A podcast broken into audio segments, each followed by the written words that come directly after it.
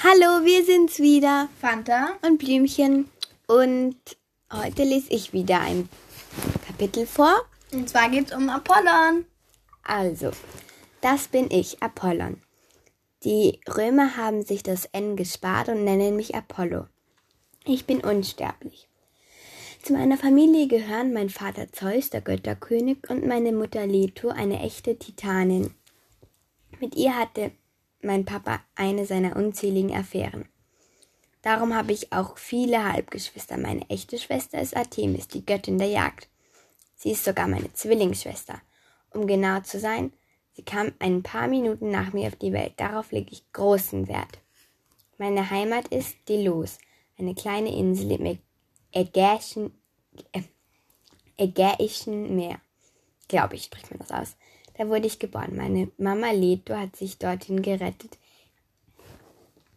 Hera, Zeus Ex-Frau, hatte sie nämlich aus Eifersucht über die ganze Welt verfolgt. Nirgendwo konnte sie ungestört meine Schwester und mich auf die Welt bringen. Da hatte, Pap da hatte Papa seinem Bruder, dem Meeresgott Poseidon, befohlen, eine Insel aus dem Meer auftauchen zu lassen, die Hera nicht kenne, kannte. Da fand meine Mutter endlich Ruhe und schenkte meiner Schwester und mir das Leben.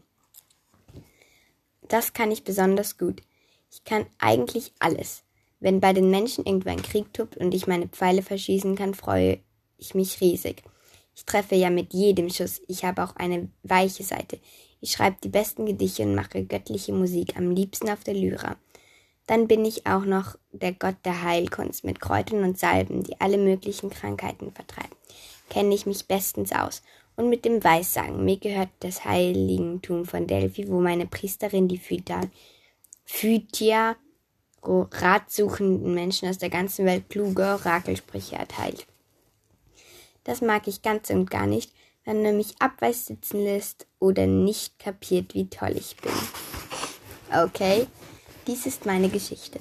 Ich habe lange überlegt, ob ich dir diese Geschichte erzählen soll. Es ist eine Geschichte, bei der ich, wie soll ich sagen, keine allzu gute Figur mache.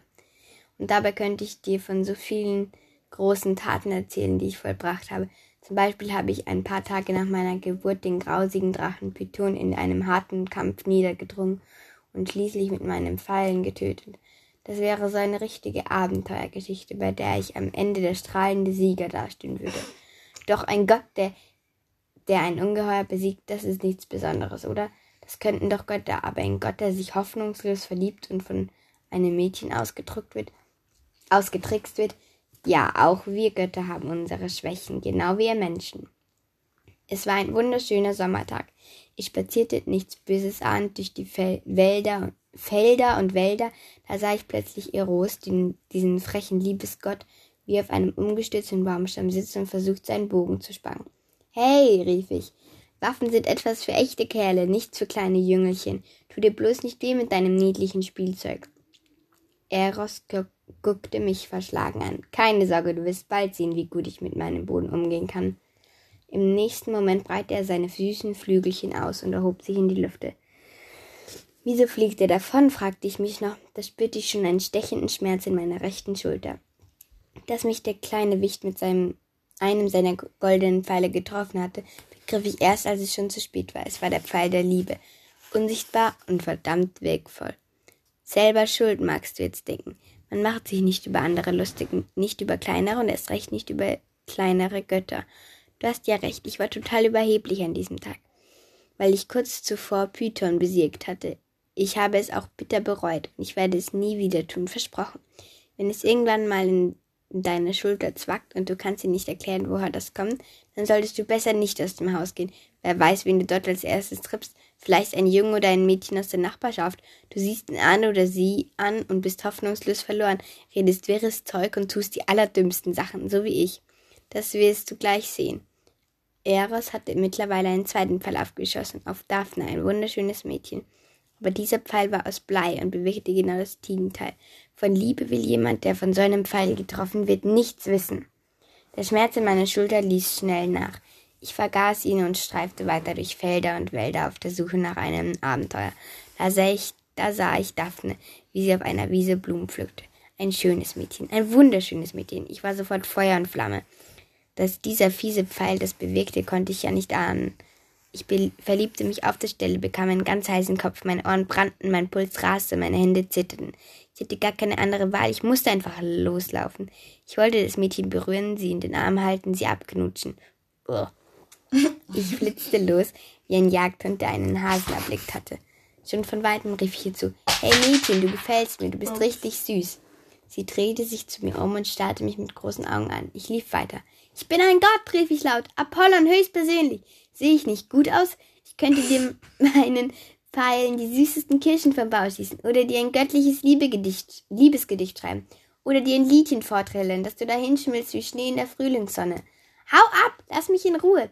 Daphne ließ ihre Blumen fallen und begann zu rechnen, zu rennen. So eine Frechheit, dachte ich. Was bildet die sich ein? Ich hatte ihr doch gesagt, wer ich bin, und sie lief einfach davon. Eine echte Beleidigung. Heute weiß ich ja, dass Daphne nichts dafür konnte.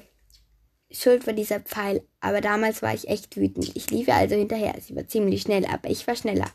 Fast hätte ich sie erreicht. Ich konnte schon ihren Atem hören, griff nach ihren Wehhänden an, da rief sie, Papa, wo bist du? Irgend so ein Fiesling rennt mir hinter mir her. Er sagte, sei Apollon. Ich glaube ihm kein Wort, das kann ja jeder behaupten. Gleich hat der Typ mich eingeholt. Der ist richtig schnell, hat sogar Pfeil und Bogen. Dabei, Papa, hilf mir doch. Ich wurde langsamer. Wie hatte sie mich genannt? Einen Fiesling? Beinahe geriet ich ins Stolpern. Da, da sah ich vor ihr einen Fluss. Jetzt habe ich dich, dachte sie doch plötzlich, stieg Pinayais aus dem Wasser. Du kennst, den kennst du nicht. Klar, aber bei uns hat jeder Fluss, jedes kleine Flüsschen einen eigenen Gott. Das sind natürlich immer klatschnass, weil sie die meiste Zeit unter Wasser leben und sie haben langes Haar und einen Bart. Penaios ist also der Gott dieses Flusses, der genau so heißt. Stieg aus dem Wasser und baute sich am Ufer aus, direkt vor Daphne, seiner Tochter. Konnte, sie konnte ihr Glück kaum fassen, flehte ihren Papa noch einmal um Hilfe an. Doch der sah natürlich sofort, mit wem er es zu tun hatte. Ich bin einer der mächtigsten Götter des Olymps. Und dieser Penais ist nur irgendein Flussgott, den ich locker und leicht umboxen könnte. Aber doof ist er nicht, das muss ich dir sagen. Er hatte die Situation sofort durchschaut. Er guckte mich grimmig an, gab seiner Tochter einen Kuss und stürzte sich wieder in den Seinfluss. Was soll das denn? Doch da sah ich schon, was er gemacht hatte. Um seine Tochter vor mir zu schützen, hat er sie verwandelt in einen Baum. Können, Götter können das, auch Flussgötter. Daphne schlug plötzlich Wurzeln. Sie streckte ihre Arme aus und sie wurden immer länger und Zweige wuchsen aus ihnen heraus. Schon verfolgten, schon folgten die Blätter.